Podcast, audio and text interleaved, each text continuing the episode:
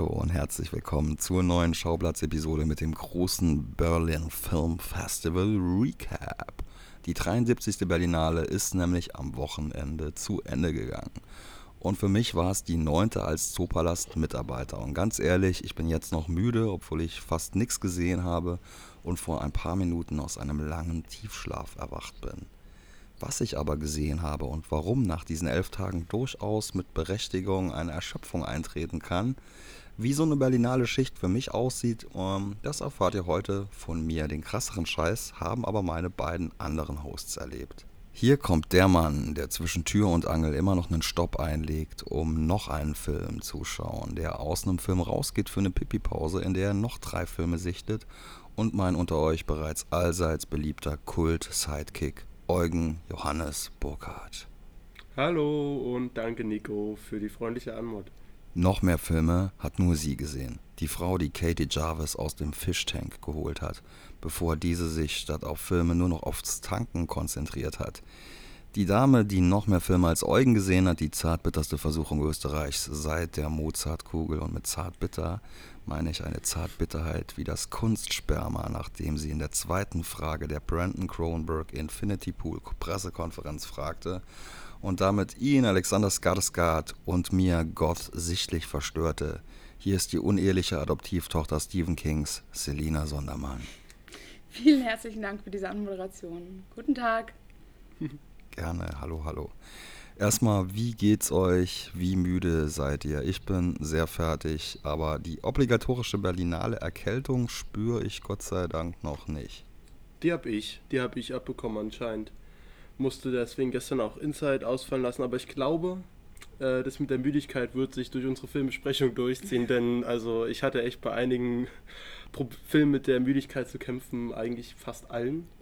Aber mhm. habe direkt nach der Berlinale mal zwölf Stunden durchgepennt, obwohl ich maximal sechs Stunden schlafe. Also, ja, ich hab's. Die Müdigkeit wird heute noch Thema bleiben. Ja, das Und Selina, wie ist es bei dir? Wochenende durchgepennt, trifft mir auch zu, aber ich muss dazu sagen, ich hatte wirklich maximal drei Stunden Schlaf während der Woche. Also das war tatsächlich die härteste Berlinale, glaube ich, die ich so je erlebt habe. Oh, heilige Scheiße. Ja, ihr werdet ja eher, werdet ja eher dadurch müde, dass ihr Filme guckt. Ich bin ja eher so, mein Job ist ja eher so eine Art Koordinationspunkt sein, Schnittstelle sein zwischen Spielstättenleitung, SaalbetreuerInnen, Theaterleitung, Personal und Berlinale Publikum. Äh, mein Job ist ja eher sowas wie Einlässe, Auslässe koordinieren, ähm, viel Wichtiges und manchmal viel Unwichtiges in ein Funkgerät einsprechen und das Quantenphysikalischste an allem planen, wer wann wo steht und noch komplizierter, wer wann Pause macht und dann von wem ersetzt wird. Ähm, da beneide ich euch dann doch darum, dass ihr ähm, ja, Zeit und Luft hattet, auch diese ganzen Filme zu sehen. Bei ja. mir ging das eigentlich auch schon spannend los, direkt am Donnerstag, bevor eigentlich auch schon ähm, die Eröffnungsveranstaltung war. Denn äh, schon an dem Morgen hatte sich die Jury im Zoopalast angekündigt. Und ein bisschen nervös war ich natürlich. Und einer unserer Spielstättenleiter und der Sicherheitsmann der Jury, die kamen auf die Idee, denen mal zur Abwechslung Popcorn anzubieten wenigstens mal so eine kleine ungesunde Abwechslung bei der Berlinale, wo äh, Speisen- und Getränkeverzehr in den Kinos ja sonst verboten ist und in den Foyers oder vor den Lichtspielhäusern hauptsächlich Wasser, Tee oder immer irgendwas mit Hafermilch konsumiert wird.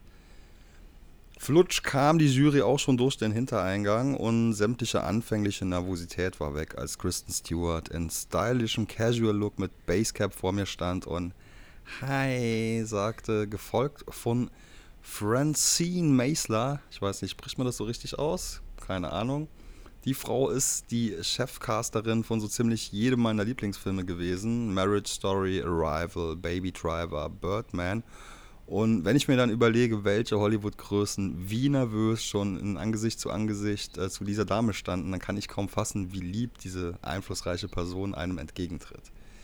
Johnny To folgte. Zuletzt hat mich sein Truck War noch gefesselt und der war relativ schüchtern, höflich, hat sein Teechen getrunken und dann kam mein persönliches Highlight, die Goldschiefte Farahani. Man kennt sie als Love Interest von Adam Driver and Patterson oder aus Tyler Rake Extraction. Und die war wirklich so die lässigste, aber auch gleichzeitig irgendwie bezauberndste von allen. Meine Kollegin fragte sie erstmal, ob sie ihr eventuell einen Apfel geben könnte. Also die hatte, die hatte gerade irgendwie so einen Apfel in der Hand und dann meinte sie, ja, have your apple. Und dann stand sie einfach so ein paar Minuten neben uns, neben der Kaffeemaschine für einen Smalltalk, bei dem ich aber eigentlich so gut wie nichts rausgekriegt habe und die ganze Zeit nur gedacht habe, scheiße, ist die cool. Und auch ansonsten gab es im Verlauf der fast zwei Wochen wieder ein paar skurrile, ein paar beiläufige Sachen, ein paar denkwürdige Aufeinandertreffen und ja, manchmal vergesse ich es oder habe gar nicht erst die Zeit, mich äh, vorher damit zu beschäftigen, wer da eventuell vor mir stehen könnte. Dann trifft man nämlich zum Beispiel abends mehrfach auf diesen Typen, der durchs ganze Kino rennt und jedes Mal irgendwas Witziges sagt, wenn er an dir vorbeikommt. Und danach, wenn man zu Hause die Pressekonferenzen anschaut, wird einem bewusst, fuck, das war Josh Hamilton. An meinem Geburtstag habe ich noch mit Soft 8th Grade geschaut und geheult wegen seiner empathischen Papa-Performance. Celine Sonderman, du hast den auch getroffen. Erzähl doch mal was. Ja, tatsächlich. Also ähm, ich habe auch ähm, also ich war an dem Abend äh, bei der Premiere, dazu muss ich schon, dazu muss ich vorgreifen, äh, ich war tagsüber bei der Pressekonferenz gewesen, hatte eine Frage gestellt und als ich ihn dann am Abend bei der ähm, Premiere nochmal sah äh, und er die ganze Blickkontakt gesucht hat, dachte ich so, okay, da kommt jetzt her und fragt, ah ja, you were at the press conference, irgendwie sowas. Nein, äh, weil ich ihm gerade noch auf Instagram gefolgt war, äh, kam er rüber und meinte so, ah, you're a filmmaker, right? So, how do you know that? Ganz entrüstet, so, hä, wieso weiß er das? Ähm, ja, weil er geguckt hat, wer ihm denn da auf Instagram gefolgt hat. Ähm, Krass. Genau, ähm, gleich mal nachgefragt, äh, ob, ob das wirklich ich bin, Selina Sondermann. Ah ja, äh, das fand ich tatsächlich einer der ähm, denkwürdigsten Star-Erlebnisse, glaube ich, überhaupt, äh, dass ich mit meinem Namen da angesprochen werde. Ähm, er ist auch in einer meiner Lieblingsfilme, ähm, The House of Yes, das habe ich ihm dann auch gleich gesagt. So, ähm, mhm. Genau, ähm, kann ich nur jedem empfehlen. Gab es ein Follow-Back wenigstens auch? Nein, das leider tatsächlich nicht. Hast du eine Rolle Schade. angeboten? Äh, nee, aber ich gleich zu Leonora gesagt, so scheiße, jetzt muss ich ihn auch casten. Ja. genau. Nee, also das war, das war spektakulär. Fast spektakulärer, als danach ein Foto mit Sidney Sweeney gemacht zu haben. Okay, ja, äh, ja dann gibt es halt auch so, so eine riesengroßen Stars auch manchmal äh, welche, die äh, dann in bestimmten Gefilden noch viel größer sind. Ähm, warum zum Beispiel schon mittags gefühlt die komplette chinesische Community Berlins vorm Kino steht, das äh, habe ich dann auch erst gecheckt, als ich den äh, Cast der Gala-Premiere des Abends durchging, Green Night. Fan Bing Bing wurde nämlich erwartet. Das ist die reichste, berühmteste und auch mal vom Erdboden verschluckte Schauspielerin die damals unter Hausarrest gestellt wurde und ähm, reumütig zurück ans Licht der Öffentlichkeit gelangte nach einer Zahlung von 111 Millionen Euro an den Staat wegen Steuerhinterziehung. Der Film an sich, ähm, ja, auf den gehen wir, glaube ich, später nochmal ein. Und ansonsten habe ich nicht so krasse, denkwürdige ähm, Star-Momente mehr gehabt. Als Willem Dafoe im Zoopalast war, da hatte ich einen freien Tag und ähm, war einfach so erschöpft, dass ich mir einfach zum äh, zweiten Mal äh, in meinem Leben, weil davor äh, war ich so, war ich in so einer schlechten Stimmung und deshalb hat er mich so getroffen, mir Hör angeguckt habe. Also diesmal mal in so ein bisschen besseren Stimmung und nochmal gemerkt habe, was für ein grandioser Film das ist. Und dass er durchaus auch weiterhin als Lieblingsfilm durchgehen kann, auch wenn ich ihn damals nur einmal gesehen habe. Ähm, ja, beim zweiten Mal haben sich die fünf Sterne bestätigt. Trotzdem bereue ich ein bisschen, Willem Dafoe nicht über den Weg gelaufen zu sein. Das so, ähm, ihr könnt jetzt gerne das Zepter übernehmen und so ein bisschen chronologisch durchgehen durch mhm. eure Berlinale und ich würde dann mal bei den drei Sachen, die ich auch gesehen habe, äh, ansetzen. Ich glaube, die habt ihr oder irgendjemand von euch auch äh, alle gesehen. Mhm. Ähm, ja, mir ist egal, wer von euch ähm, loslegt. Ähm, ja, ich kann gleich zu deinem William Dafoe, ich kann gleich zu deinem William Dafoe nämlich ein, ein, einrenken. Ja. Äh, der Tag, an dem William Dafoe im Zoopalast war, war nämlich auch derselbe Tag, an dem Franz Rogrowski und Ben Wishow Passages präsentiert haben. Einer meiner Lieblingsfilme bei der diesjährigen, äh, in der diesjährigen Panoramasektion. Ich fand es dann ganz enttäuschend eigentlich, dass es da keinen echten roten Teppich dazu gab. Ähm, anscheinend ähm, waren die Filme, die bereits äh, in Sundance liefen, dann beim Publikum doch nicht so beliebt, obwohl jetzt Franz Rowski und Ben Wishow beide keine unbekannten Namen sind. Also es hat mich dann doch ganz schön gewundert, dass hier nur ein paar Berlinale-Fotografen rumliefen. Deswegen hatte ich auch äh, keine Gelegenheit, da äh, jemanden am roten Teppich abzufangen, aber die Gelegenheit hatte ich ja dann zum Glück später. Aber da greife ich auch schon wieder vor. Eugen, was hast mhm. du denn so Schönes erlebt? Also, ich muss vielleicht auch mal dazu sagen, für mich war es ja die erste Berlinale, die ich jetzt aktiv miterlebt habe, jetzt nicht von zu Hause aus oder so. Und leider war bei mir auch ein Großteil mehr das Arbeiten jetzt äh, das Erlebnis Berlinale, also Einlass, Auslass, was du schon erzählt hast, nur dass ich das alles zum Glück nicht koordinieren musste. Ähm, das war für mich tatsächlich noch ein größerer Teil als das Filmegucken selber. Ähm, bei mir ging es dann am Samstag los, das war also der, am Donnerstag ging die Berlinale offiziell los und am Samstag habe ich dann geschafft, den ersten Film zu sehen. Habe ich gleich drei gesehen an diesem Samstag. Holy. Und mein erster Film war dann auch Perpetrator, zu dem wir, glaube ich, alle drei was sagen können. Genau, Perpetrator habe ich schon an dem Abend davor, glaube ich, gesehen. Das war, glaube ich, so. Ähm, das war die Premiere. Freitags gewesen sein. Ja. Äh, ich habe auch schon vorher mit der Jennifer Reeder Kontakt aufgenommen, ähm, um sie vielleicht für den Podcast zu gewinnen. Ähm, wir schauen mal, ob sie es Deadline gerecht noch hingekriegt hat, was abzugeben. Dann werde ich jetzt noch an dieser Stelle was Kleines einsprechen und Jennifer Reeder zu Wort kommen lassen. Die gute Frau hat ihre Deadline eingehalten. Hier ist Drehbuchautorin und Regisseurin Jennifer Reeder mit ihrer denkwürdigsten Erinnerung vom Dreh und ihrer absurdesten Anekdote aus ihrem Beruf. Hey, this is Jennifer Reeder, the writer and director of Perpetrator, which we shot in the spring of 2022 in Chicago, where the weather is um, pretty remarkable in the sense that it snowed during production, it rained during production, it hailed during production. Shooting in a cemetery all day outside um, was very muddy. Um, um, uh, in, in, aside from being relatively um, haunt, haunting and intimidating and at some points. I would say the most interesting thing that's ever happened to me at a at a film festival was in 2019 at Fantasia. That's a film festival that uh, takes place in Montreal, and I was at a a party with one of the festival programmers, Ariel, and another festival patron. And I mentioned my film Knives and Skin, which was screening there. And the the, the sort of third third party person who was not myself nor Ariel said, "Oh, Knives and Skin, you know that that director is here somewhere. Um, I can introduce you to her if you'd like." So that was the the first time that that that I had ever been offered an introduction to myself. Ähm, Perpetrator, ja. Möchte jemand so zusammenfassen oder also ich würde Du ja, kannst, also du kannst gerne mal, also ich kann mal meinen Eindruck davon ist Mach, einfach so ein, ja, ein wabernder, queerer Coming of Age Body Horror in dunkles Blau gegradet, vor dessen Hintergrund so die erheblichen Mengen dunkelroten Blutes schön zur Geltung kommen. Toller Score, so ein bisschen Argento Carpenter-Style von Nick Sinner, von den von mir sehr geschätzten Yeah Yeah Yeahs. Und ihr könnt dann gerne so ein bisschen in den Review-Teil übergehen. Also, ähm, ich fand den Film, schlussendlich fand ich ihn in Ordnung. Ich hatte, ich hatte zunächst hatte ich echt meine Probleme. Also äh, beim Einstieg war, also die ich finde, den kann man irgendwie schon klar in zwei Hälften unterteilen. Für mich war die erste Hälfte so, okay, was passiert hier? Also ich war auch so. Aber genau jetzt, das fand ich schön dran. Jetzt geht es erstmal los. Ich war sehr müde. So.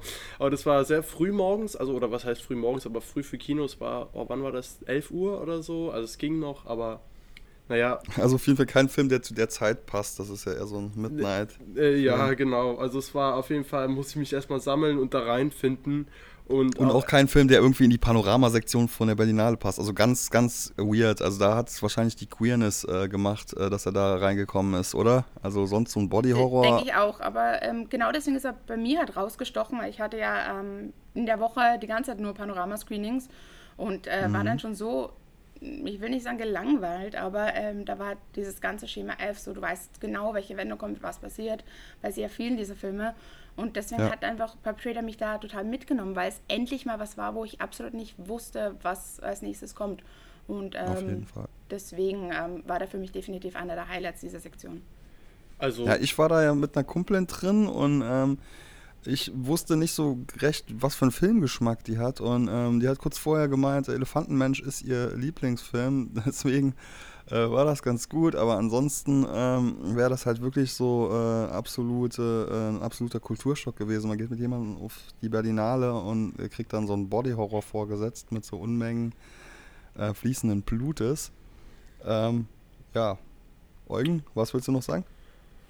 Ja, also wie gesagt, äh, für mich war es ja der Einstieg und ich habe ein bisschen gebraucht, fand auch das Schauspiel zunächst nicht so dolle und halt wusste, konnte mit der Inszenierung noch nicht so viel anfangen, aber das hat sich dann gelegt, weil ich finde, der Film hat sich dann in der zweiten Hälfte immer cleverer, haben sich dann diese ganzen Bausteine, die man vorgeworfen hat, bekommen hat in der ersten Hälfte, haben sich dann ganz clever eigentlich dann doch zusammengesetzt, sodass mir das dann alles viel besser gefallen hat. Also als sich dann ein stimmiges Gesamtbild irgendwann ersch mir erschlossen hat, also recht schnell kam dann auch für mich der Vergleich mit Raw auf, weil ich finde, dass auch hier Jennifer Reeder äh, wieder mal ein, eher einen Horrorfilm als Coming-of-Age-Metapher verwendet, als nicht so eine Romance oder als so klasse, im klassischen Stile, sondern eher, Ja. dass das auch manchmal äh, die Teenager-Jahre alles andere als schön und spaßig sind. Und da ist ja sogar hier richtiges Serienmörder-Thriller ist da noch mit eingewoben, den ich, äh, dieses, also der wird ja auch recht früh gezeigt, was ich erstmal so, okay, wa- was für eine abartige Richtung soll ich das hier entwickeln, aber der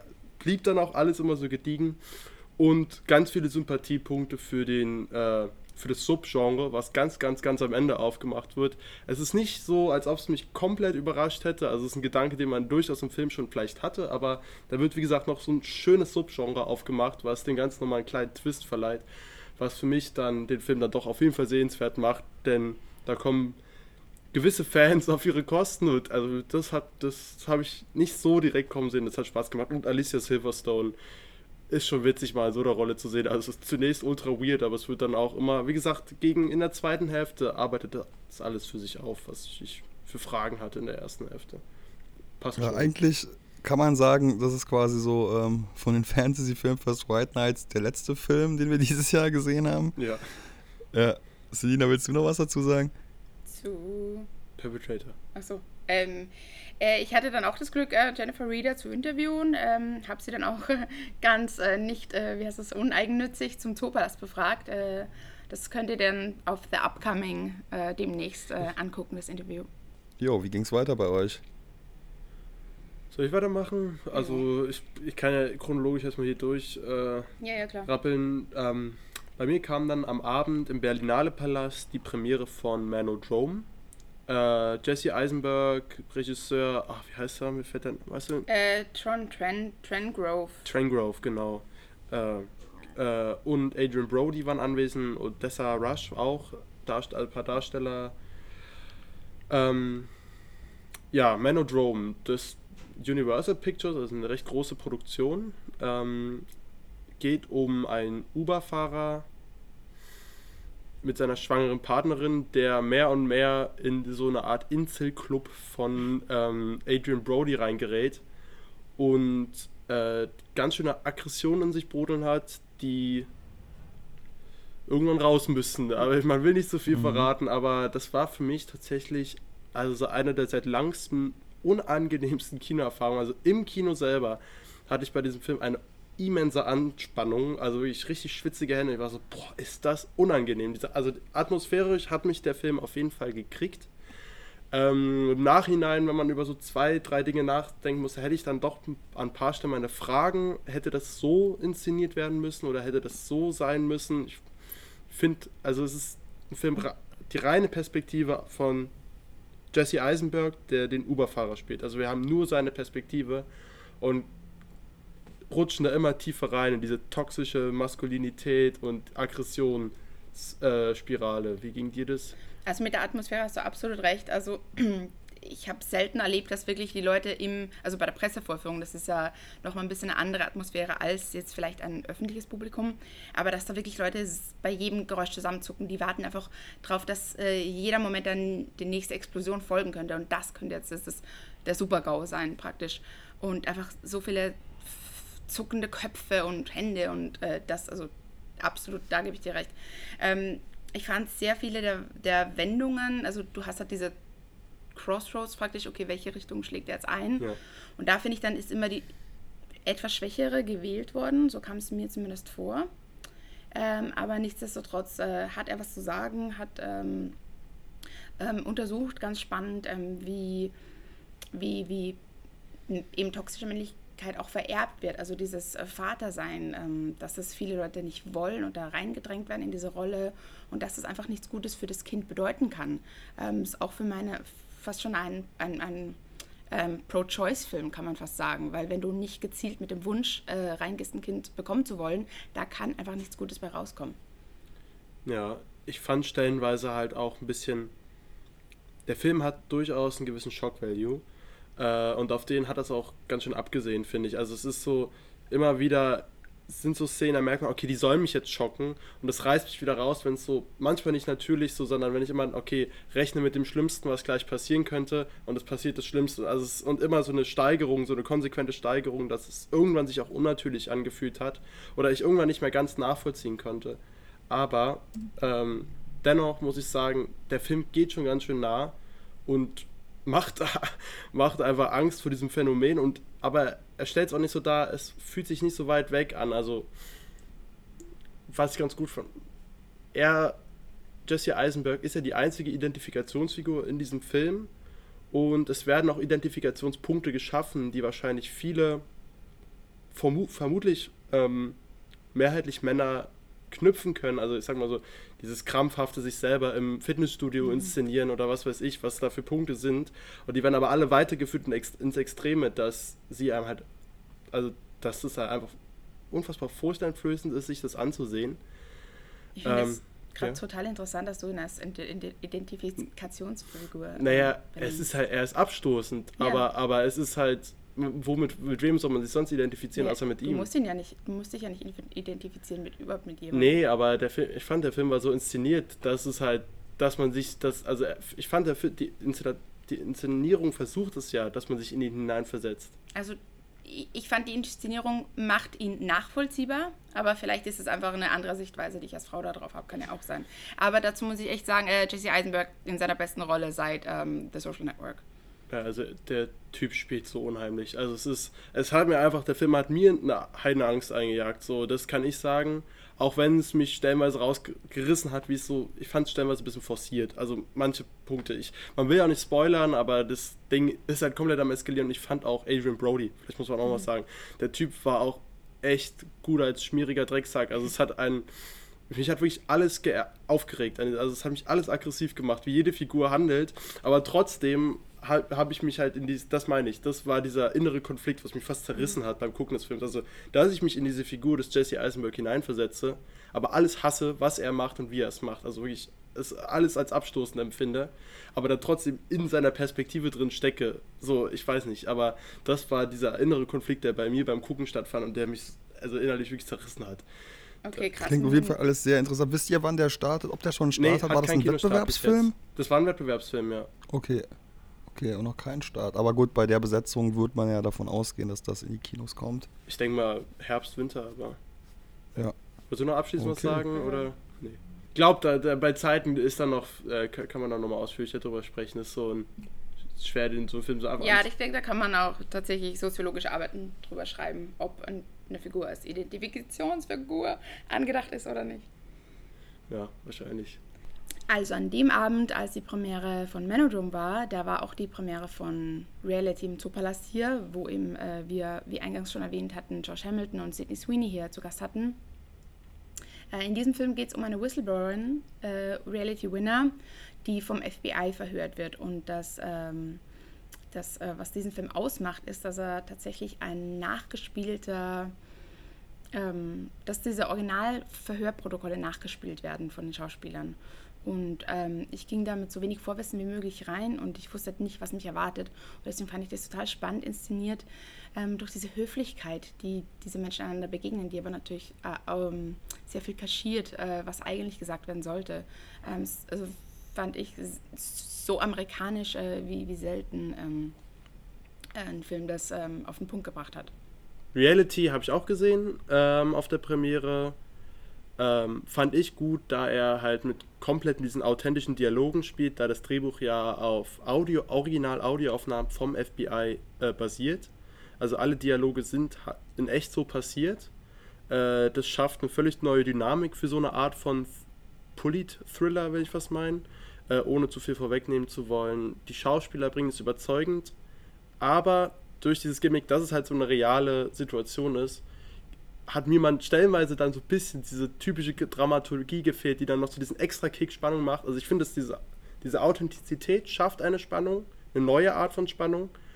Aber wenn ich es jetzt vergleiche mit Investigativ-Thrillern wie äh, She Said kürzlich oder halt Spotlight, weil es anders ist, es geht hier um Journalismus und nicht um Verhör, äh, fand ich die dann einen Tick spannender, weil die sich mehr Freiheiten nehmen konnten, die den Gimmick im Weg stehen, aber trotzdem äh, allein für dieses Experiment, sage ich mal, aus Audioaufnahmen, realen Audioaufnahmen Drehbuch zu machen, ist der Film absolut geglückt und die Schauspieler, also Sidney Sweeney, Josh Hammond, oh wie er jetzt heißt, habe ich das Marsha und Davis. Ah, genau, Dankeschön. Äh, die können es absolut tragen, also toller Film. Alles klar. Wo sind wir jetzt eigentlich? Ähm, sind wir noch beim Samstag, ne? Ja, Samstag. Okay, Selina? Ähm, also so ganz chronologisch weiß ich jetzt nicht, ob ich es im Kopf habe, weil davor war noch Blackberry. Ähm, also ich warte, musste mich ja auf den Wettbewerb konzentrieren.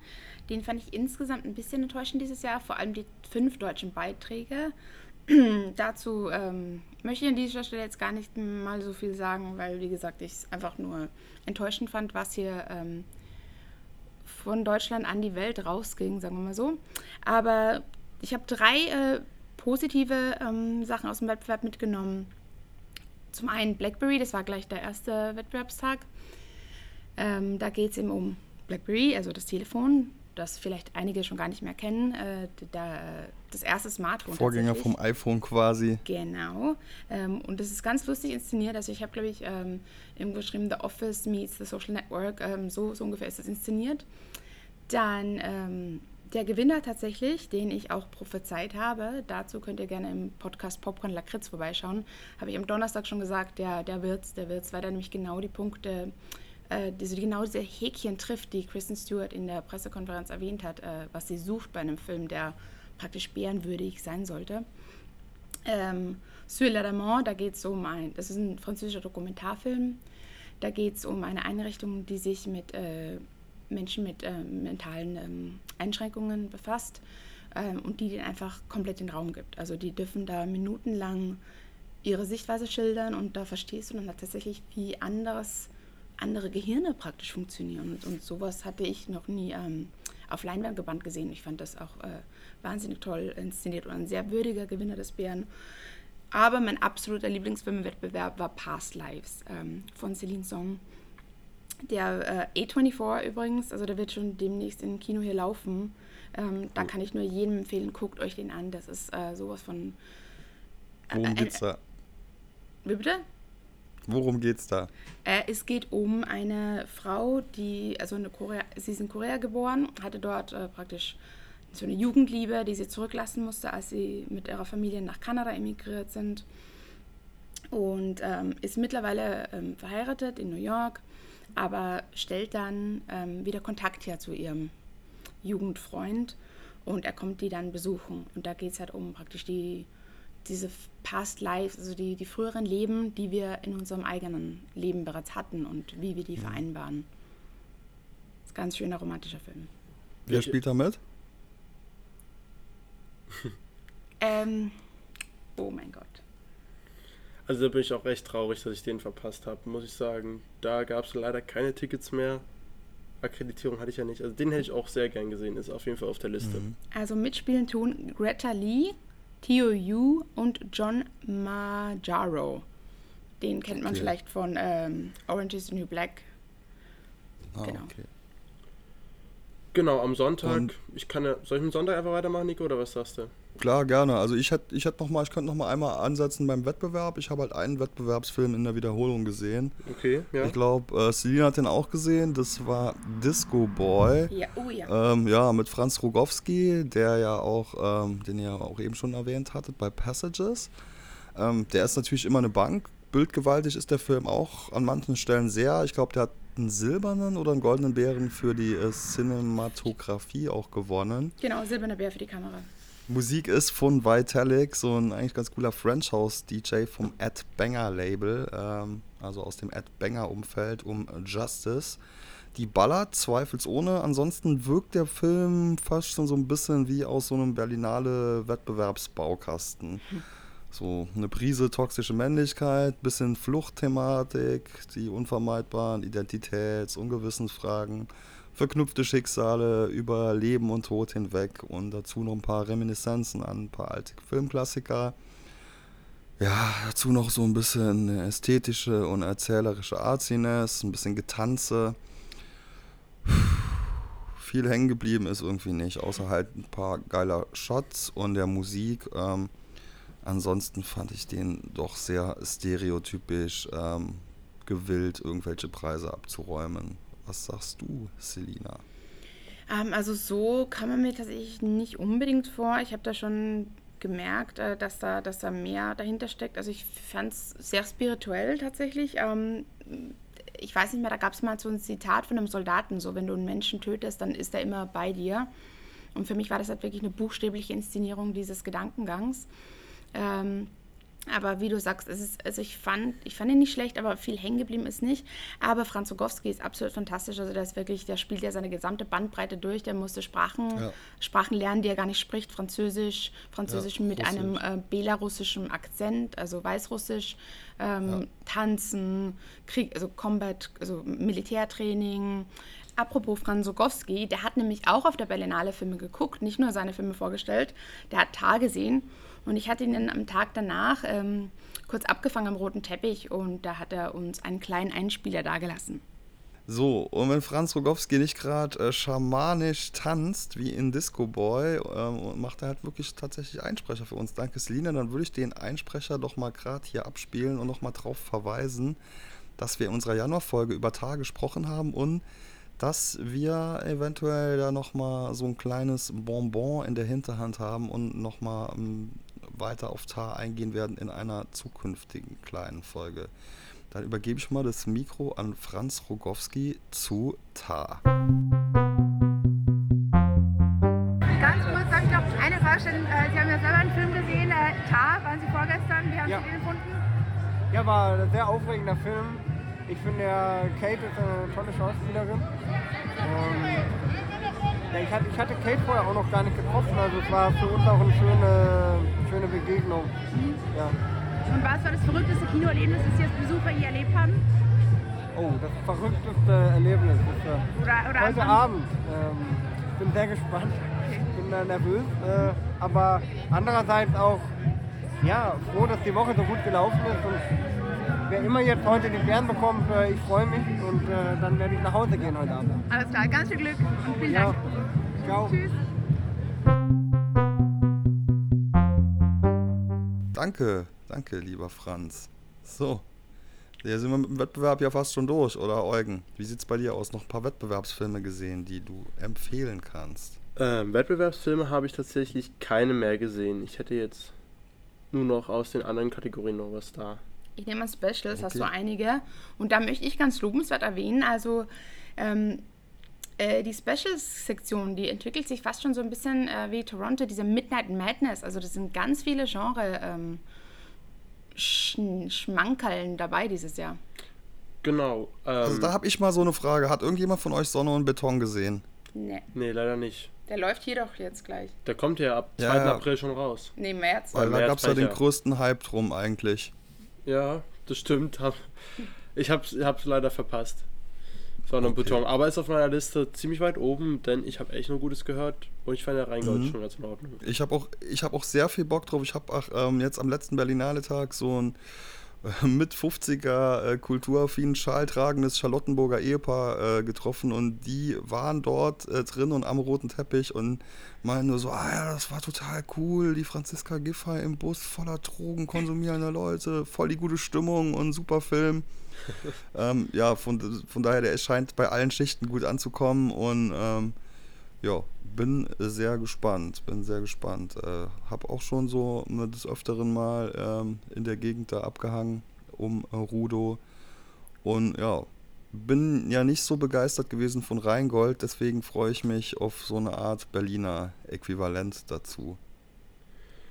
Ja, um nochmal zu den Berlinale Specials zurückzukommen, ähm, da gab es diese Reihe, dass dann immer abends, glaube ich, äh, die letzte Vorstellung im Kino International äh, mhm. eine solcher dieser Genrefilme war. Und angefangen hat das Ganze halt am Sonntag, diese Special-Reihe äh, mit Mad Fate von Soi Chiang. Und das ist der, den ich gesehen habe, auch aus dieser Reihe. Das ist der Limbo-Regisseur. Das ist der Regisseur von Limbo, dessen, äh, also ein chinesischer Regisseur, äh, der große Verbindung zum Hongkong-Kino hat. Äh, seine Filme spielen meistens auch in Hongkong. Ähm, und genau, sein Film Limbo lief ja schon vor zwei Jahren auf der Berlinale ähm, und gerade eben erst auf den Fe äh, Fantasy-Filmfest White Nights. Genau, und jetzt mhm. habe ich seinen neuesten äh, Streich gesehen. Wieder ein Thriller, würde ich meinen. Es geht auch um einen Serienmörder und um einen abergläubischen, beinahe Verrückten. Das ist der Witz hier, der mit seinem Aberglauben versucht, das Schicksal und den Glauben der Menschen zu ändern, also den gesetzten Pfad äh, zu beeinflussen.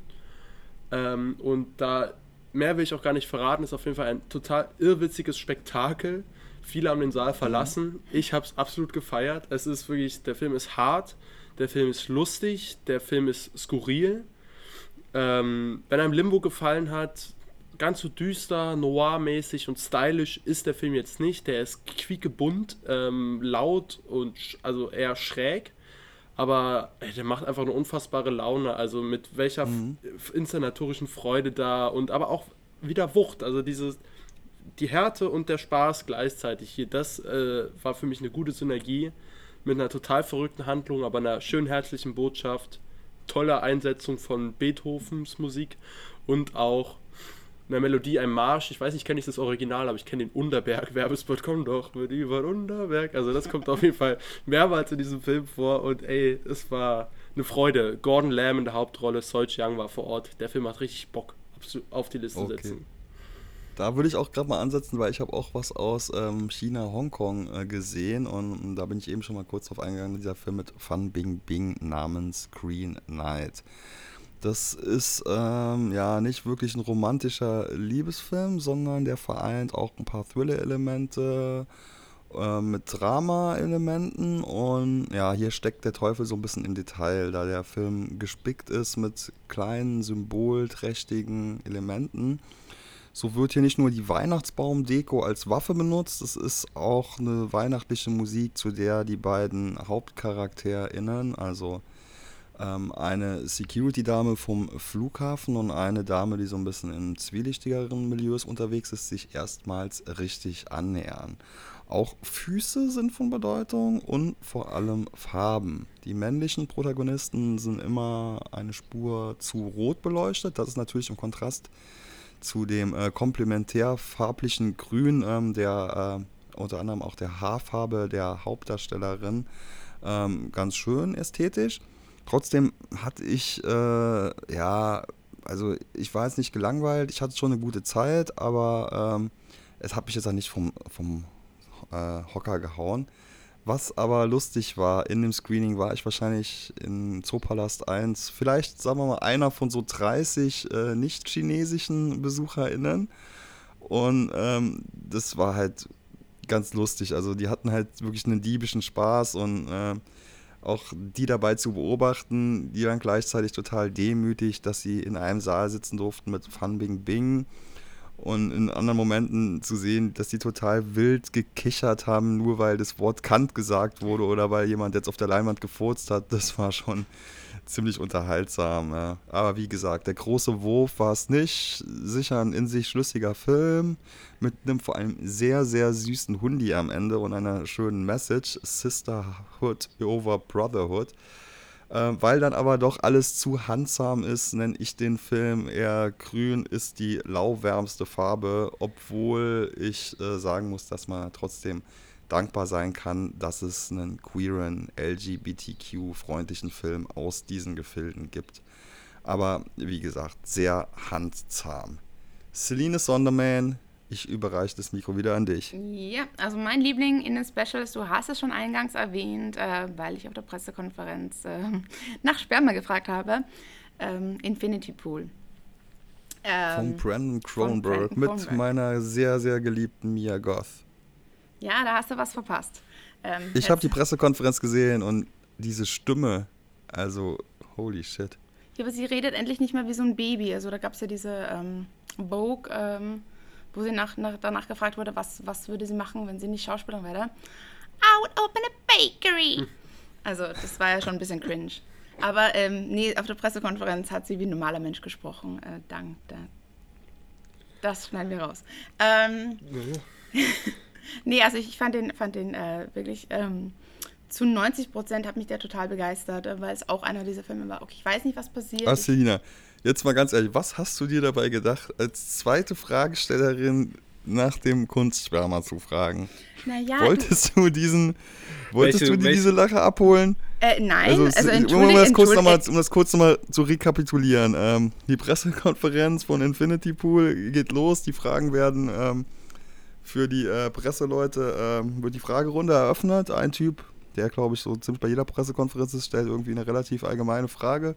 Und die Selina Sonderman steht direkt auf und fragt, ähm, ja, wie sieht es eigentlich aus mit dem Sperma? Und die waren erst total verdutzt, haben das gar nicht richtig verstanden und Selina so, Semen, Samen.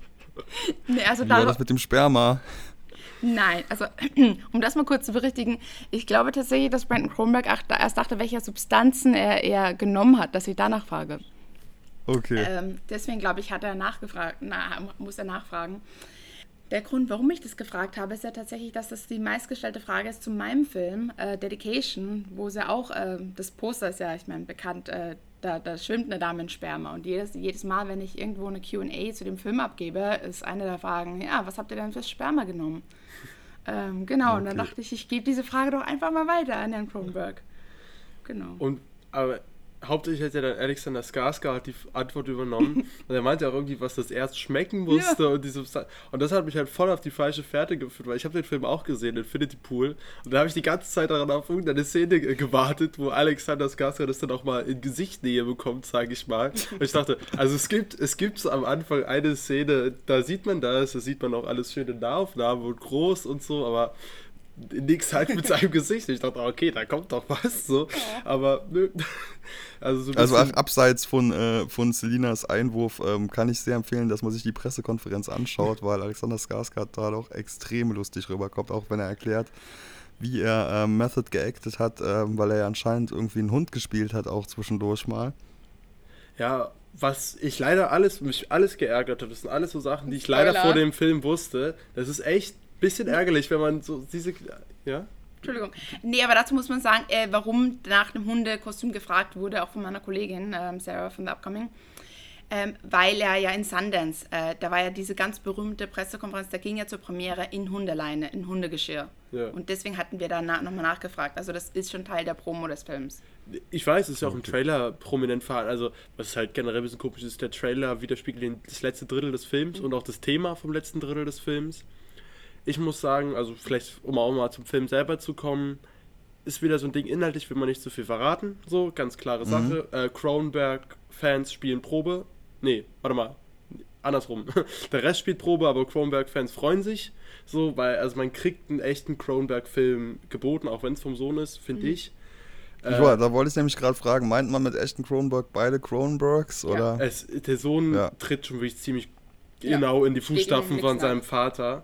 Ähm, Also er macht konsequent da weiter, wo er in Possessor aufgehört hat, finde ich. Ich finde Possessor allerdings den stärkeren Film, muss ich jetzt mal direkt sagen. Äh, weil hier Der geht weiter, oder? Der ist jetzt äh, nicht so handsam. Also ich habe halt gehört, dass äh, Infinity Pool massentauglicher ist auf eine Art. würde ich sagen. Äh, Ähm, er ist mehr mainstreamy, also vielleicht jetzt auch durch. nicht unbedingt für den amerikanischen Markt, muss ich hier sagen. Also er ist schon nicht ohne. So, er hat ja auch, man, wir werden auch in Deutschland nicht diese Fassung sehen, die Selina und ich Ach gesehen haben. nicht? Nein. Genau, der Oh. kommt in Ähm, verschiedenen ähm, Schnittfassungen auf den Markt. Genau, allerdings mit dem Witz, dass sie exakt genauso lang ist wie die Festivalfassung und Pressefassung. Die haben die Szenen ersetzt. Äh, die haben andere, also alternatives Bildmaterial eingefügt. Ähm, also Chromberg hat da schon drauf geachtet. Er war, er war sich klar, dass er damit nicht durchkommt mit dem, was er uns gezeigt hat, weil es ist halt äh, explizit in, naja, Sperma und es ist Männliches äh, Genital. männliches Genital sieht man in Nahaufnahme, das wird ersetzt und ähm, auch. Gewalt. Also ist, ich denke mal, Stichwort Messer Ja. wahrscheinlich, aber obwohl ich das alles gar nicht Ich so glaub, heftig das ist die fand, Gewalt weniger als ähm, gerade in Amerika die, die sexuellen Sachen. obwohl auch Gewalt ausgetauscht wurde. Das ist, Okay, ist, ja. auch, ist auch weggeschnitten stellenweise. Obwohl es, ähm, es ist heftig, aber ich sag mal, wenn man einen Prozessor erwartet, äh, dann wird man da auch äh, ein bisschen gedämmt. Das ist, hat nicht diesen selben Impact. Und den Impact hatte auch nicht der Inhalt auf mich, muss ich vielleicht dazu sagen, weil ich fand, es sind viele Fässer, die aufgemacht werden, und ich finde die allesamt spannend. Ja. So, ich finde, Und ist, ist es nicht auch wieder wie bei White Lotus oder The Menu oder bei dem Glass Onion? Reiche Leute kommen auf eine Insel, also dieses Je- Thema wieder. Es ist wieder dieses Thema, ja, aber die, doch äh, bisschen anders verpackt auf jeden Fall. Und es geht auch wieder um, sage ich mal, typische Cronenberg-Themen wie menschlicher Körper, was macht Menschen aus, also so, so, so ähm, also es, es ist auch wieder der Body-Horror-Aspekt, das auf jeden Fall spielt eine große Rolle. Und halt auch, sage ich mal, äh, die typische Philosophie, will ich fast mal, also so, es ist es dreht sich ja viel um den Körper. So, äh, Ja, ist, also ich glaube, das kann man jetzt ohne zu spoilern sagen, das weiß ich ja auch, ohne den Film gesehen zu haben. Ich glaube, es geht viel um Klonen und um Schuld. Kann man das so sagen? Ja, also Schuld. Zunächst. Ja. Als Schuld jetzt eher weniger vielleicht, aber es geht eher vielleicht um. Ja, ich, wie gesagt, ich will da nicht groß ins Detail gehen, aber es ist, ähm, es sind viele Themen halt, die er aufmacht und gegen Ende nochmal ein komplett neues. Also es kommt auch, wir haben vorhin schon gesagt, jetzt schon dritte Mal toxische Männlichkeit spielt wieder eine Rolle. Alexander Skarsgård als Hund, sage ich nur.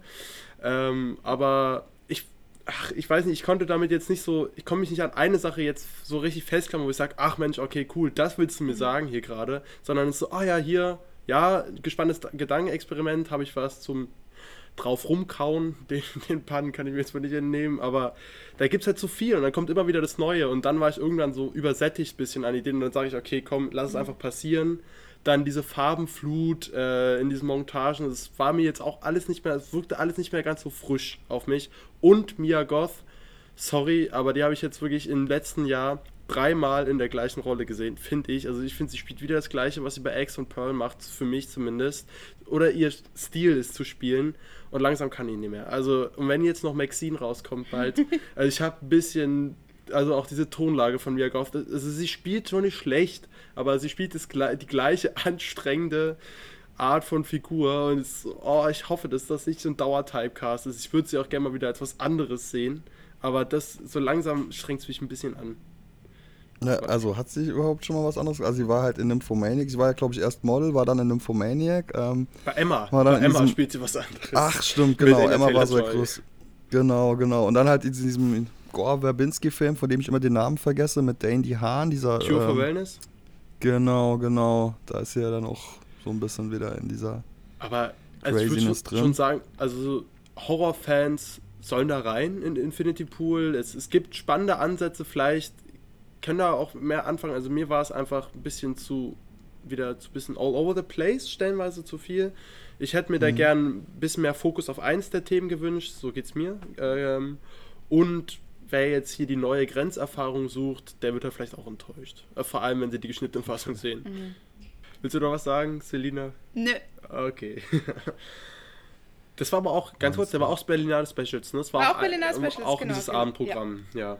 Deswegen sage ich, das war eine gute Tendenz dieser Berlinale tatsächlich. Habe ich halt in der Verti Music Hall gesehen, was auch äh, skurril war. Also so eine volle Konzerthalle, aber mit so einem Horrorfilm halt. Das war Und, äh, Entschuldigung, als Haben die dann so Plastikschalen-Sitze gehabt in, äh, in Ja. dem Stehraum oder. ja.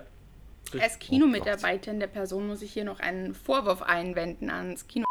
Ähm, Berlinale Filme sind ja alle FSK 18, wie wir gelernt haben, weil die ja äh, außer die Generationsfilme, die Familien Genau. geprüft sind, aber ander, alle anderen haben keine Wertung von der Bundesprüfstelle, ergo FSK 18. Genau, Aber- und deshalb sind sie ab 18. Ganz genau. In Infinity Pool durfte einfach ein Vater mit seinen zwei Kindern rein.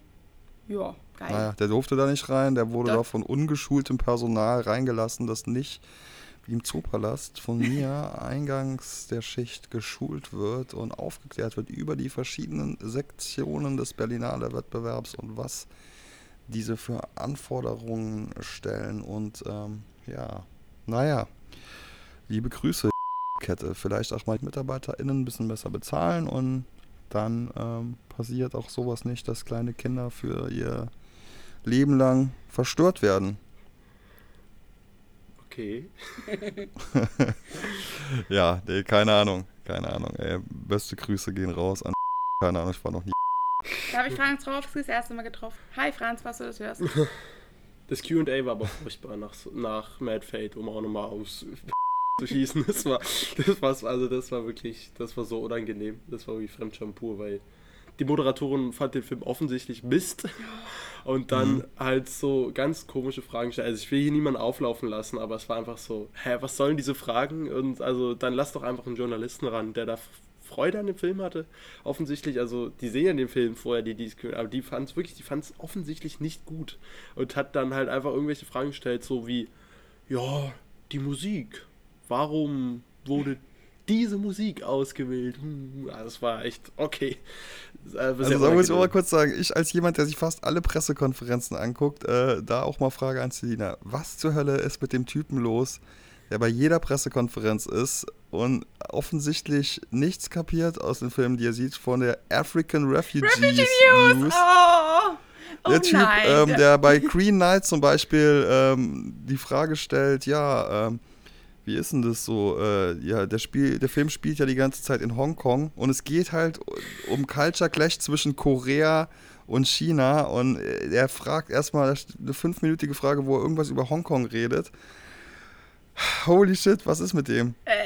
Das kann ich dir nicht beantworten. Ich schieße jetzt sicher auch nicht gegen, gegen Kollegen tatsächlich. nee, Aber nee, klar, aber dazu- ich, ich weiß auch gar nicht, ich, ich, wenn ich African Refugee News äh, google, ich komme auch auf keine Seite. Ich, ich würde halt Oh. gern, ich würde ihm gern bei Instagram folgen. Ich finde ihn ja sympathisch an sich, aber der ist ja anscheinend bei jeder Pressekonferenz und äh, hat immer irgendeine, ja, Mhm. mehr oder weniger gut recherchierte Frage am Start. Da gibt es ein paar solche Exemplare und da ist er tatsächlich noch eher ähm, ein, einer meiner Kumpanen. Ob- Wobei, zu ihm kann ich tatsächlich was Lustiges sagen. Er hat mit äh, Guy Lapitav oder so, wie der heißt, der mit Synonym äh, 2018 damals den, äh, die, den Wettbewerb gewonnen hat, ähm, ein Foto gemacht und meint dann zu jedem äh, Israeli, der danach bei Guy Nativ drin saß, ja, ich habe ein Foto mit Guy Nativ. Und jeder Israeli so, das ist nicht Guy Nativ, wir wissen, wie Guy Nativ aussieht. Und er so, nee, nee, das ist ein Foto von Guy Nativ. Also, also er ist schon ein sehr spezieller Kerl, wenn er ähm, praktisch äh, einem ganzen Saal beweisen möchte, dass das jemand ist, der- es offensichtlich nicht ist und vor allem Gainativ wirklich zwei Sekunden später rein äh, marschiert ist und bewiesen hat, äh, dass sein Kopf voller Haare hat und nicht äh, glatzköpfig ist wie sein ähm, Also Landsmann. ja, wer ihn kennt, äh, schreibt mal gerne, schreibt uns gerne mal bei Instagram, wo man ihm folgen kann. Ich finde ihn ja durchaus sympathisch und äh, lustig und ähm, mit dem Herz am richtigen Fleck. Aber manchmal stellt er halt echt Fragen, wo ich mir denke, ähm, also die könnte ich, äh, da könnte ich als äh, DIY-Typ, äh, der hier in seinem saarländischen Kinderzimmer aufnimmt, äh, besser recherchieren manchmal. Ja. Na gut, äh, wie geht's weiter? sagen- Habt ihr noch ein paar Highlights? Also genau, ich würde sagen, bevor ich zu meinem ganz großen Berlinale Highlight komme, meinem persönlichen, äh, würde ich vielleicht noch schnell die restlichen zwei Filme abklappern, die ich gesehen habe. Ja. Ähm, das waren zum einen äh, Suzumi, der neue, das ist ein Animationsfilm aus Japan von Makoto Shinkai, Regisseur von Your Name, Weathering with You, das sind die letzten zwei okay, großen. Okay. Ähm, und da habe ich Suzume gesehen. Extrem übermüdet war ich. Ähm, ich habe sehr mit dem Schlaf gekämpft, bin oft eingeschlafen, aber der Film hat auch nicht gekracht. Äh, ist ist, äh, fa fast schon also wirklich actionreich. Äh, es gibt eine skurrile Beziehung zu einem, naja, also ein ja, ist ein Fantasy-Action-Spektakel. Ich muss, glaube ich, gar nicht viel dazu sagen. Es ist äh, der, ähm, wieder dieses J-Pop-mäßige mit viel Pop-Songs gegen Ende. Absoluter Kitsch, aber dann wieder auch eine total schöne Botschaft. Der Kitsch, hat bei mir auch gezündet, obwohl ich so müde war, hat es mich irgendwo total berührt, die Geschichte. äh, für Fans von Your Name and Weathering With You, die gehen da rein und die werden da ihren Spaß mit haben. Ich fand den Mhm. Auf einem Level mit Weathering With You. So. Äh, direkt danach habe ich den belgischen Film Le Paradis äh, auf, auf Englisch The Lost Boys gesehen. Das ist ähm, eine Romanze im Jugendknast. Also äh, da finden zwei Jungs zueinander im Jugendknast und ähm, entdecken da ihre Liebe zueinander. Ich fand den ehrlich gesagt etwas unaufregend, ähm, hat mich jetzt, hat nicht einen großen Eindruck hinterlassen. Ich war an dem Tag auch ein bisschen fertig, ein bisschen abgelenkt, war jetzt vielleicht nicht in der richtigen Stimmung für den Film, hat, äh, mir ist nichts groß negativ aufgefallen, aber auch nicht positiv. Es ist so ein, den guckt man, so guckt man jetzt nicht nochmal, ist aber trotzdem ganz nett inszeniert. Ähm, mein Highlight war dann halt Dienstagabend die Verleihung des Goldenen Ehrenbären in Anwesenheit von Steven Spielberg. Ich bin ein riesengroßer Steven Spielberg-Fan. Den Mann, ich war live vor Ort im Berlinale Palast, konnte ihn live sehen. Das war für mich so ein Once-in-a-Lifetime-Moment. Diesen, also ein Regisseur dieser, ja, also was der schon für einen Impact und was man für eine Emotionalität mit seinen Filmen verbindet, also ich zumindest und ich glaube viele andere auch, ist schon echt enorm. Er hat auch eine unfassbare Bandbreite. Ich habe am Abend davor in der Hommage-Section von der Berlinale Duel das erste Mal gesehen. Sein äh, Regiedebüt im Kino Ja, zu also sehen. sein, äh, ja, also es war ein Fernsehfilm, der nach ins Kino kam, aber sein Regiedebüt ist Emblem gewesen. Also das war so sein erster Studentenfilm. Okay, aber äh, wie sagt er, his first feature Film, ich weiß auch nicht, er hat es also, er hat's selber auch nochmal über Genau, also es war, das war ein Fernsehfilm, der dann im Fernsehen so gut ankam, dass der danach in die Kinos gekommen ist. Oh, kann ich auch absolut verstehen. Also ich habe ihn auf der Leinwand gesehen, es hat sich absolut gelohnt. Der Film ist echt, also raffiniert, wie er mit Kamera und Schnitt arbeitet. Äh, inhaltlich passiert jetzt nicht viel, außer dass ein LKW einen anderen hin verfolgt. Aber es war auf jeden Fall ein schöner Abend. Äh, die, die Reden sind auch alle online, kann man sich alles nochmal angucken. Ich fand das alles sehr nett. Also auch die Laudatio von Bono war wirklich eine tolle, sehr rührende Rede. Viel Gänsehaut. Und im Anschluss lief dann The Fablemans, den ich ja letztes Jahr schon in meine Topliste gepackt hatte. Aber jetzt ist endlich das Embargo gefallen und ich kann sagen, ich liebe The Fablemans. Ich weiß nicht, vielleicht bin ich jetzt auch wirklich befangen, weil ich habe ihn gesehen und Steven Spielberg war live vor Ort. Ey, was soll ich sagen? Also, wenn es zum Film passt, viele finden den viel zu schmalzig, geht mir überhaupt nicht so. Also, also Michelle Williams, ich glaube, das ist der Dreh- und Angelpunkt, äh, an dem, ob man diese die Figur der Eltern, wie Steve Spielberg hier seine Eltern inszeniert, ob man das ab kann oder nicht. Äh, Ich kaufe es ihm ab, zum einen, und, und ich finde auch, also ich habe solche Menschen vor Augen, die so sind wie diese Eltern. Und die ist nicht unanstrengend, die Mutter stellenweise, aber es schafft es auch gleichzeitig zu mir, also mich zu, zu, also sehr zu rühren, aber auch äh, also so abzustoßen. Es ist so, so eine interessante Mischung und halt klar, es ist so angriffbar, oh, man kann mit Steven Spielberg relaten, so, das ist so ein bisschen darauf, darauf zielt der Film auch ab mit der Filmliebe, aber ich finde, das ist alles total toll dargestellt und meine absolute Highlight-Szene, kann ich jetzt schon sagen, ist die am Ende auf dem Flur in meinem Highschool-Gang, in der Woche kommt der Film raus, in einem Highschool-Gang, wenn der Filmemacher den Highschool-Jock äh, konfrontiert und ihn darstellt, wie er ihn darstellt und dass diesen Highschool-Jock so aus der Fassung bringt. Also, das ist für mich, es gibt Szenen zum Niederknien und auch die Kreativität, wie er in der Jugend seine Filme gedreht hat. Ey, ich, ich finde den Film gespannt. super. The Fablemans. Nico, freu dich drauf. Sehr gut. Hast, du auch, hast du auch gesehen? Willst du. Nein, also Nein. Da, äh, dieses, dieses Lob, äh, da, da kann man ja gar nichts mehr draufsetzen. Alles gut. Okay. Das, genau, Inside habe ich leider verpasst. Das, also von mir aus war es das mit dem Berlinale Programm, leider. Selina, hast Naja. du noch was zu erzählen? Nein, also ich, ich habe 50 Filme gesehen dieses Jahr. Das ist mein bisheriger Rekord. Und äh, wie wir auch eingangs schon erwähnt haben, das würde auch den Rahmen sprengen. Hört meine Neid. Äh, Oh, gibst du irgendwie so den schlechtesten Film irgendwie? Oder was, was ich noch gern wissen wollte, hast du den äh, Petzold-Film gesehen? Ja, der Petzold-Film war nicht der schlechteste. Okay, ganz kurz noch was zum Petzold-Film. Wie war der? War der wieder so anstrengend Der- wie der- Transit? Nee, also der war tatsächlich der beste der fünf deutschen Beiträge, ähm, weil der eine narrative Handlung hatte. Guck, so, so niedrig Ja, ist mein wow. Standard schon, so niedrig ist mein Standard schon, dass ich das lobenswert erwähnen muss. Nee, also ganz ehrlich, Shana Lark, ey, wie auch immer die heißt, nein. unsere Spezies stirbt aus und du ver verplemperst dir zwei Stunden unseres Lebens mit nichtssagenden Bildern, die nicht mal einen Sinn ergeben, die keine Handlung. Nein, nein, einfach nein. Also ich bin Okay. wirklich offended, dass sowas im Wettbewerb lief, wie Music.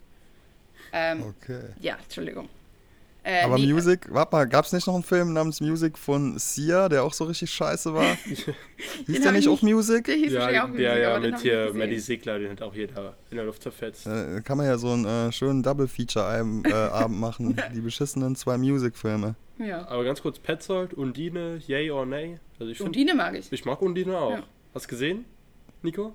Äh, Undine habe ich nicht gesehen. Ich habe halt Transit gesehen. Äh, den mochte ich wirklich gar nicht. Und ich bin aber Fan von Jella und Barbara. Guck mal Undine, also Undine finde ich echt gut. Also auch wieder mit Franz Mhm. Rogowski, den, der, der Mann zieht sich heute durch Ja. heute Abend als Paula Bär, die, ich finde die auch klasse und äh, der, schöne Romanze. Undine fand ich Ja. super. Okay, Ähm, habt ihr sonst noch irgendwas Erzählenswertes? Also- Oder wollen wir die Berlinale abschließen? Äh, ich habe noch äh, vorne. Oh, Andrew Holland habe ich getroffen. Also ihr wisst ja bitte, ich habe ja letztes Jahr ähm, bei uns Roll achtmal geguckt. Ähm, obsessive much. Ähm, und äh, hatte eben das Glück, dass ich dann hier äh, bei der Preisverleihung der Bären für die beste Serie ähm, Andrew Holland, der da in der Jury saß, äh, begegnen durfte. Ein ganz charmanter Mann.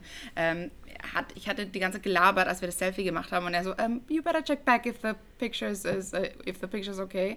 Und dann kam unsere Theaterleitung und hat mir das zum Glück abgenommen und hat ein Foto von uns beiden gemacht. Also das war noch ein Highlight. Ähm. Gewonnen hat, glaube ich, diese italienische äh, Disney Plus Serie, ne? So eine, oder? Äh, italienische Produktion, die aber, glaube ich, irgendwas mit äh, irgendwas anderem zu tun hatte. Genau, aber ja, Disney Plus. Also der läuft wirklich demnächst schon ähm, auf Disney Plus, die Serie, die gewonnen hat. Okay, es waren auch ziemlich lustige Leute, da kann ich mich noch daran erinnern, dass die alle bei mir vorbeigekommen sind. Und der eine der Darsteller hat auch bei Zero Zero Zero mitgemacht von Stefano Solima. Ähm, diese Miniserie mit Dane DeHaan unter anderem und Andrea Riceborough kann ich auch sehr empfehlen. Ähm, so eine Koks-Serie. Gut, der Moneyboy ist dann weg. äh, Ja, warte, ich habe auch noch einen ganz kleinen der Nach Moneyboy ist back. ich habe noch einen ganz kleinen Nachtrag zu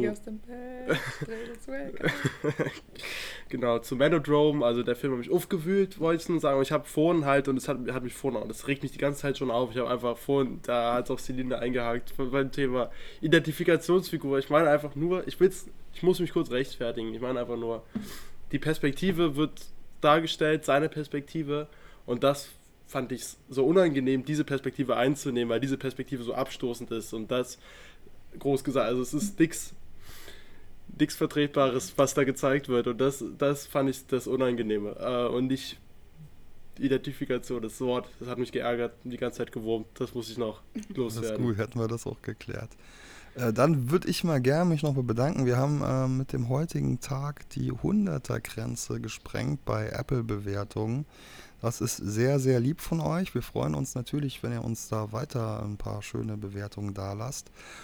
Und ja, so ein Podcast äh, finanziert sich auch nicht von selbst. Ihr könnt gerne mal bei ähm, Schauplatz Podcast, at Schauplatz Podcast bei Instagram ähm, den Link checken. Ähm, und da gibt es auch nochmal einen kleinen nächsten Link, wo man uns ein bisschen monetär auch unterstützen kann.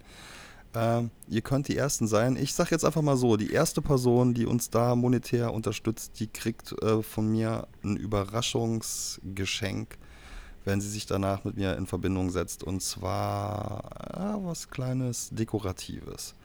Und dann würde ich noch mal kurz darauf verweisen, wir haben News. Am 15. Mai kommt Craig Sestero wieder zurück und zeigt The Room, 20 Jahre The Room im Zoopalast. Der Vorverkauf müsste auch bald starten. Also ähm, ja, es ist so gut wie spruchreif.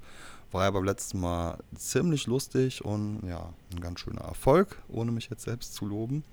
Äh, dann würde ich euch äh, ja ganz lieb danken für all euer Sitzfleisch und eure schönen Geschichten und Reviews und freue mich, wenn ihr auch beim nächsten Mal wieder dabei seid und genauso wie wenn ihr ZuhörerInnen auch beim nächsten Mal wieder zuhört, denn die nächste Folge, die wird nicht lange auf sich warten lassen, denn äh, wir haben ansonsten natürlich im Februar auch einen Haufen Sachen gesehen, einen Haufen neue Filme, aber auch ein paar Klassiker nachgeholt. Und dann bleibt mir nicht mehr als zu sagen, schönen Tag noch, schönen Mittag, schönen Abend, gute Nacht, gute Fahrt, gute Reise. Danke euch und jetzt äh, nochmal an euch das Mikro. Habt ihr noch was zu sagen? Möchtet ihr noch unsere ZuhörerInnen verabschieden? Ja, verabschieden halt. Also, Pussy Papa. danke fürs Zuhören. Bis zum nächsten Mal. Bis zum Februar-Recap. Freut euch drauf. Danke euch, dann macht's gut und bis zum nächsten Mal. Ciao, ciao. Ciao, ciao.